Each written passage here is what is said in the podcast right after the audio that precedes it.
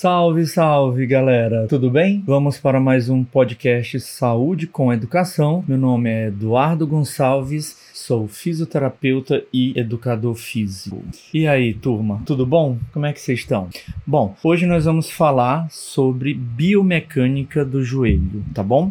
A articulação do joelho, ela é um tanto complexa e alvo de muitas lesões, né? E nós vamos falar um pouquinho sobre como é, como acontece, na verdade, os movimentos intraarticulares. Alguns movimentos não são percebidos, né, ou pelo menos alguns movimentos não são conscientemente realizados, vamos dizer assim, tá? Outros não, são clássicos e a gente já sabe que o joelho faz. Então, basicamente, o joelho ele vai realizar os movimentos de flexão e extensão. Ponto, né? Funcionalmente é esse os movimentos que o joelho realiza, tá? Além disso, é, a tíbia, né, mais precisamente, ela realiza movimentos de rotação interna e rotação externa, isso com o joelho flexionado. Neste momento, os ligamentos colaterais lateral e o colateral tibial, eles estão menos tensos e, portanto, a tíbia consegue fazer esse movimento de rotação interna e rotação externa. Além disso, quando o joelho faz o movimento de flexão, nós observamos uma, um rolamento dos côndilos femorais sobre o platô tibial e uma translação, tá? Na verdade, isso também ocorre quando o joelho faz o movimento de extensão. Só que quando o joelho faz o movimento de extensão, ocorre também um rolamento e uma translação, tá bom? Isso, claro, sob influência também dos ligamentos cruzados anterior e posterior, tá bom? Além disso, o joelho pode apresentar, né, é, alguns, vamos dizer assim, algumas situações que quando, está, é, é, quando ocorrem de forma permanente, elas estão sobre é, é, a influência de, de, vários tipos de sobrecarga. Eu estou falando quando o joelho apresenta um varo e um valgo, tá?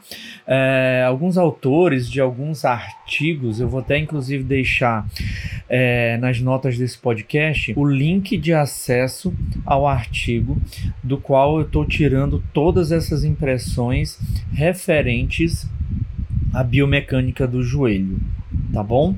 Então, é, alguns autores ainda consideram como movimentos do joelho o varo, né, o joelho varo, que seria é, aquele indivíduo com é, a perna cambota, né, como costumam falar popularmente, e o valgo, que seria uh, o indivíduo com o joelho voltado para dentro, tá? Então, basicamente, nós teríamos essas condições de movimentos que são realizados pelo joelho, ok? Agora, nós vamos falar sobre, é, vamos analisar, na verdade, basicamente o movimento de flexão do joelho, tá bom?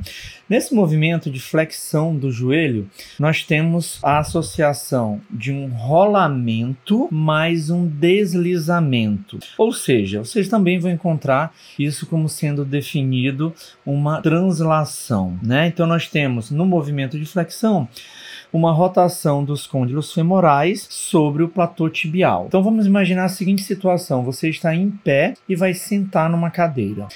Nesse momento, a sua tíbia ela está fixa, tá bom? E o fêmur é na verdade o osso móvel. Então é sobre essa perspectiva que nós vamos analisar o movimento de flexão. Sob essa perspectiva, gente, então, sobre esse movimento de flexão, nós temos uma no movimento de flexão, nós temos então um rolamento mais um deslizamento. Isso caracteriza o que a gente vai denominar de translação posterior. O que, que a gente observa? Intraarticular, o movimento de rolamento medial ele vai acontecer mais ou menos em torno de 0 a 20 graus. Então, nós temos uma translação posterior de cerca de 20 graus do lado medial. Do lado lateral, nós vamos ter uma translação posterior muito maior, ou seja, a partir de 30 graus, tá bom?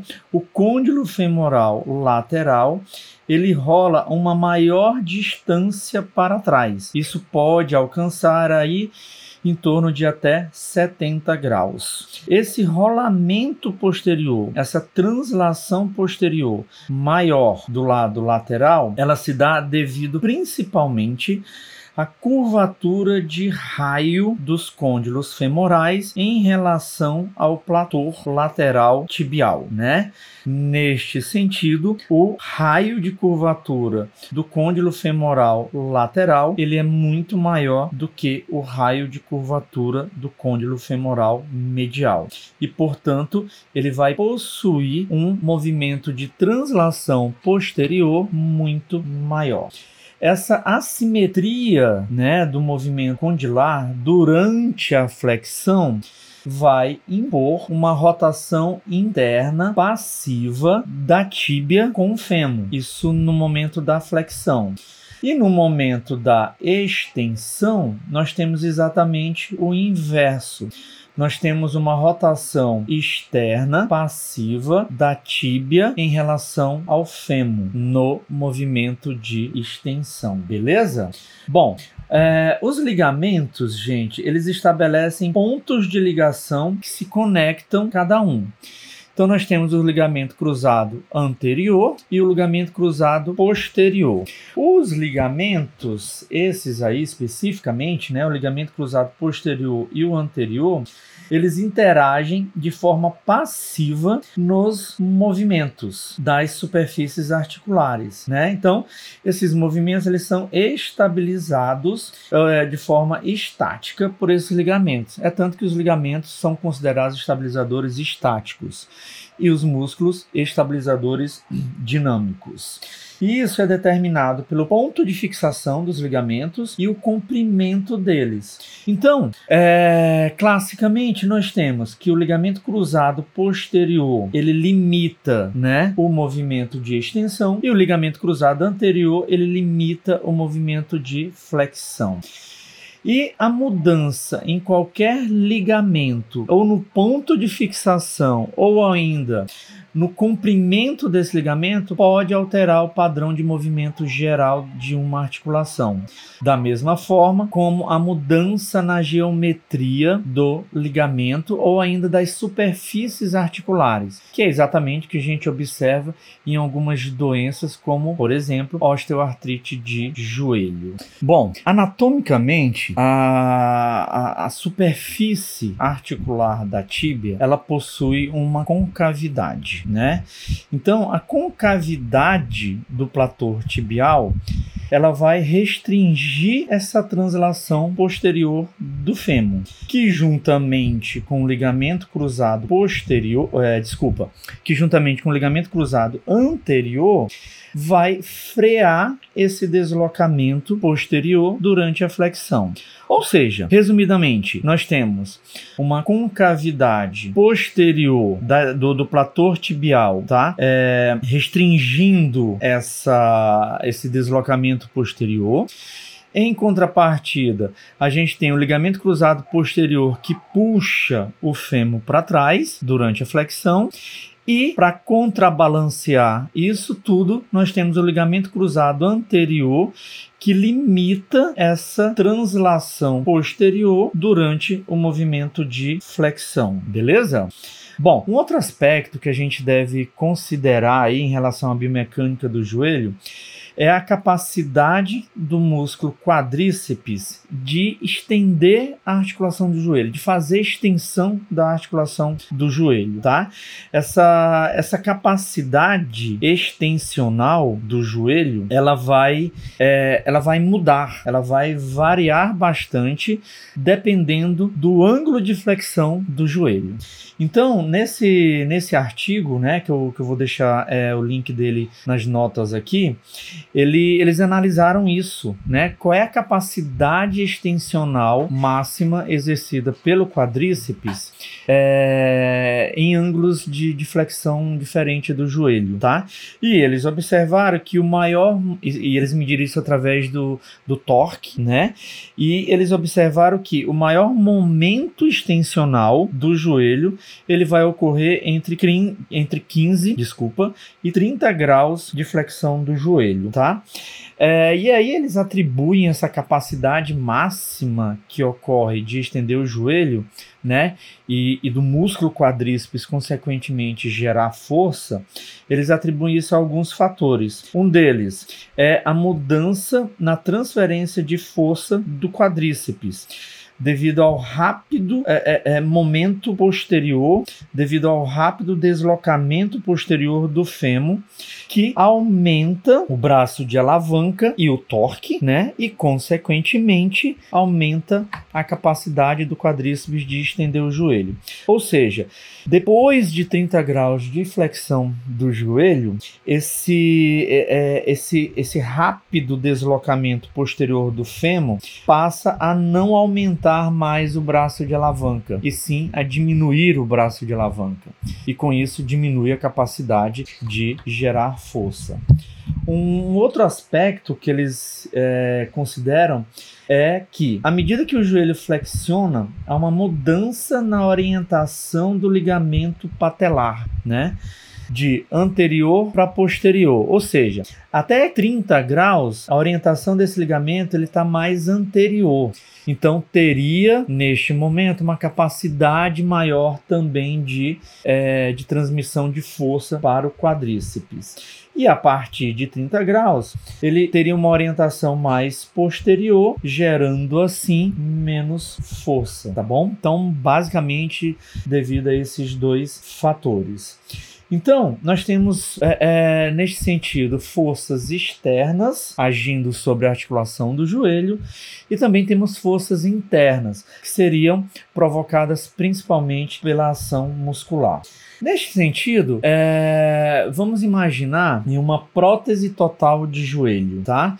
Uma prótese total de joelho com a retirada do ligamento cruzado posterior, observa-se que, por exemplo, esses pacientes, ao subir escadas, eles tenderiam a inclinar mais o corpo para frente, na tentativa de fazer menor flexão do joelho, tá bom? E, neste sentido, observa-se que tem um deslocamento do centro de gravidade. Isso de fato acontece. Toda vez que a gente inclina mais o corpo para frente, o tronco para frente, a gente desloca esse centro de gravidade também de forma mais anterior. Com isso, diminui o momento externo de flexão, que seriam essas forças externas, se eu diminuo a força externa, eu também vou diminuir ou minimizar as forças internas, que seriam aquelas realizadas pelo músculo quadríceps para poder fazer a extensão de joelho.